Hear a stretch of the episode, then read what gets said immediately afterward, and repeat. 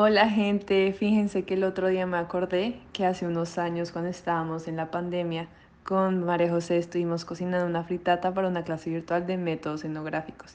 Obviamente cada uno en su casa, pero al tiempo todos juntos por medio de reunión de clase en Zoom.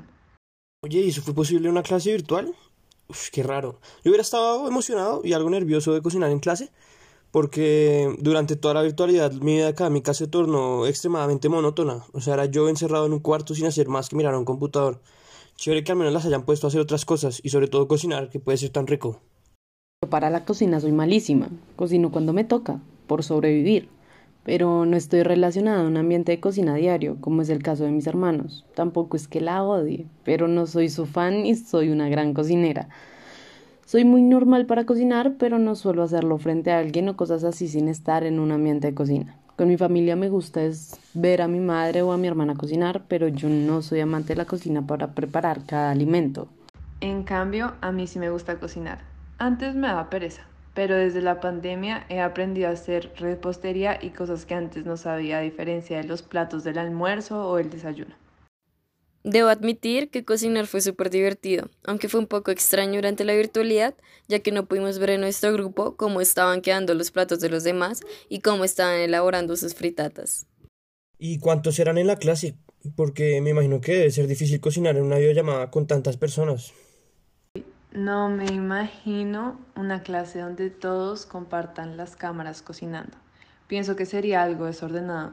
En nuestro grupo éramos solo cuatro personas pero decidimos entre todos apagar las cámaras y los micrófonos. En parte era para poder concentrarnos mejor y porque nos sentíamos más cómodos, pues no teníamos la confianza para mostrar lo que estábamos haciendo. Wow, yo pensaba que al ser más poquitos sí iban a prender las cámaras. Pero bueno, entiendo, me pasó lo mismo a lo largo de la pandemia. Creo que participar sin cámara era más la regla que la excepción en este tipo de reuniones virtuales. Pero siempre me pregunté a la gente por qué no las prendía, sobre todo si no se conocían. Qué extraño que era conversar con personas que nunca habíamos visto o conocido. A veces pienso que la virtualidad terminó por enloquecernos a todos. Solo oíamos voces. La diferencia es que no venían de nuestra cabeza sino del computador. Pero nos sentían curiosidad por saber quiénes eran las otras personas al otro lado de la pantalla, o cómo eran, o cómo se movían, así como uno veía moverse a la gente en clases presenciales. ¿No les llamaba la atención saber cómo era el entorno que las sustentaba y las acogía en esos tiempos inciertos de la pandemia? ¿O al menos no les daba curiosidad cómo les habrían quedado a ellos sus fritatas? Personalmente me incomoda mucho prender la cámara. Me siento invadida y peor si tengo que cocinar porque es incómodo. Además, no sabía dónde poner el computador porque al prender la cámara reflejaría un espacio privado, que en este caso es la cocina, y más aún si tenemos que cocinar porque los demás pueden ver el desorden y cosas que normalmente nadie puede ver. Bueno, no lo había pensado de esa manera al final cada uno vivió la experiencia virtual a su modo, ¿no? No, sí, al final tener las cámaras apagadas no fue mucho inconveniente, porque sí teníamos nervios de ese momento en el que, o sea, me veían cocinar y comer, sabiendo que la cocina es un ambiente de confianza para lograr hablar, reír y demás cosas que pues con esas personas pues no teníamos esa confianza. Igualmente pues hay que tener en cuenta que aún nos seguimos adaptando a esto de la virtualidad de la pandemia y al ciberespacio. Pero digamos, en mi caso, como la comunicación fue solo por audio, me imaginaba los rostros y las cocinas de las personas, es decir, como que creaba un escenario en mi cabeza para poder imaginarme la materialidad de esa persona y de su alrededor. La pandemia generó cambios más profundos en nuestras prácticas. Por ejemplo, en mi familia toda esta coyuntura generó esta noción de cocinar más seguido por necesidad y seguridad. Sin embargo, puedo decir que en sí el momento de cocinar no fue lo que en la pandemia más implementamos fue el momento siguiente, el de compartir historias del día mientras que comíamos. En muchas casas y familias el momento de la cocina, cocinar y compartir la comida es el calor de la familia, es como el momento del hogar que se siente en conjunto con las personas que se conviven. Ahí es donde más se comparten vivencias, olores, otras sensaciones y sustancias con cada uno de los miembros de la casa. Sí, sí. Por ejemplo, en mi casa vemos la cocina como la zona de recreo porque es el único espacio donde podemos hacer ruido y hablar, ya que el resto de la casa está ocupada por la familia tomando clases o trabajando. Cuando estábamos haciendo la actividad en clase, mi hermana estuvo presente cocinando conmigo y escuchando la clase. Hasta se comió la fritata. Lo mismo le pasó a los demás integrantes del grupo. Al ser un espacio común de la casa, no solo estábamos nosotros cuatro, sino que también transitaban otros miembros de la familia que intervinieron en nuestra experiencia. Al final, la llamada por Zoom no es una caja negra y aislada, sobre todo una cocina que no es un espacio privado para hacer una clase. bueno, no, mentira. Pensándolo bien, creo que no podría hacerlo.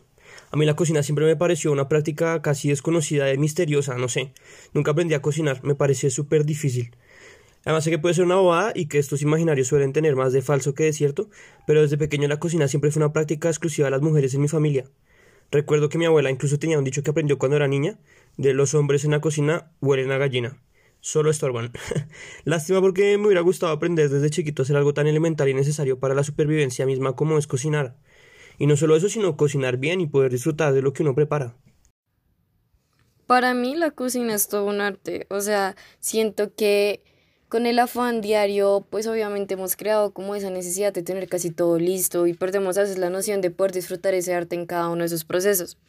Sin embargo, debo admitir que durante la actividad de la fritata me fijé mucho en los colores de los vegetales que iba a usar, ya que por gusto personal prefiero los colores cálidos y por tanto elegí tonos rojos y naranjas. Igualmente siento que esta actividad me ayudó mucho a sentirme como la película Disney Channel de Ratatouille, en la cual los personajes principales, la rata y el humano, se permiten sentir las texturas, sabores, olores, identificar los colores de los alimentos antes de cocinarlos durante su cocción y cuando se van a servir. La verdad, no siento lo mismo. No lo vivo de la misma manera. La cocina la veo más como otra carga. Me llena de ocupaciones y no la disfruto tanto. Muchas veces cocino de afán y me suelo saltar algún paso, más que todo la sal. Me queda salado o sin sal. No, yo en cambio cocino sin pensar. Por ejemplo, tuve en cuenta el orden de los vegetales porque estos tienen diferentes tiempos de cocción, lo cual nadie me dijo al momento de hacer la actividad, pero seguro en algún momento de mi vida me lo dijeron. Sí, es que siento que la cocina se puede vivir de distintas formas, es decir, no tiene que ser monótona o solo para la gente que es experta en ello. La cocina nos ayuda a vivenciar una relación con distintos elementos, aire, agua y fuego principalmente, y nos proporciona un espacio para poder desarrollar habilidades motrices con ayuda de las tecnologías. De igual forma, después de hacer ese ejercicio de la fritata, pues nos reunimos en el grupo y nos surgieron distintas dudas en cuanto a lo que está normalizado dentro de la cocina, como un ejemplo, seguir ciertas instrucciones que ya están previamente dadas, ciertos pasos, digamos también el cuestionar por qué ese plato y no otro plato. Y además de eso también la diferencia en cuanto a los cortes de los vegetales, porque en cubos y no otros cortes.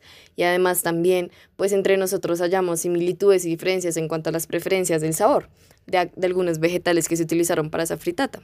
Y pues a la final nos dimos cuenta que la cocina es un espacio que nos permite ser libres, crear y adaptarnos a cosas que nos gustan o que de pronto podemos descubrir nuevos talentos en ello.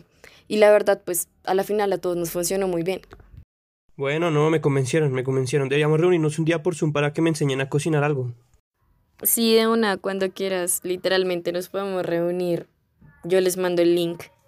Bueno, gracias, pero yo sí paso. Más bien me cuentan.